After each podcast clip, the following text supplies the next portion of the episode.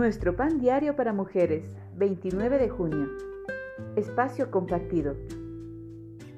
La lectura bíblica de hoy se encuentra en 1 de Corintios capítulo 12, versículos 12 al 27.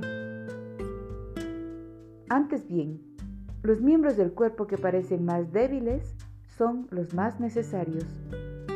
Primera de Corintios 12, 22. Millones de personas manejan su negocio desde sus hogares, pero algunos han descubierto que trabajar sin compañía puede ser bastante desolador. Para darle una comunidad a esta gente solitaria, se han diseñado espacios con compañeros de trabajo. Se alquilan grandes instalaciones donde las personas que trabajan solas pueden compartir el lugar con otras. Tienen su propio sector de trabajo pero pueden intercambiar ideas con otros trabajadores independientes.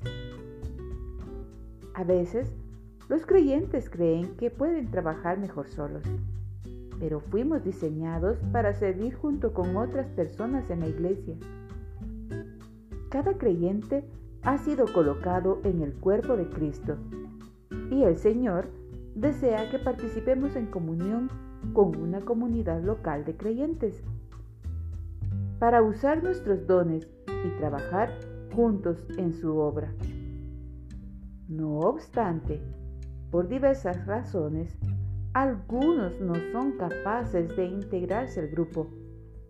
Por cuestiones de salud, quizá estén recluidos en sus casas o no sepan cómo encajar en una iglesia.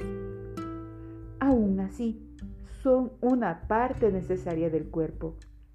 Allí es donde otros pueden satisfacer su necesidad de compañerismo.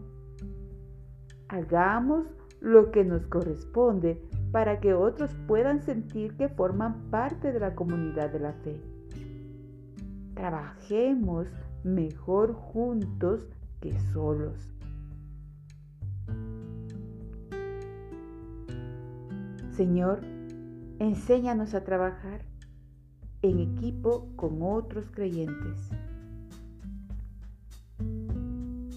La comunión nos edifica y nos une.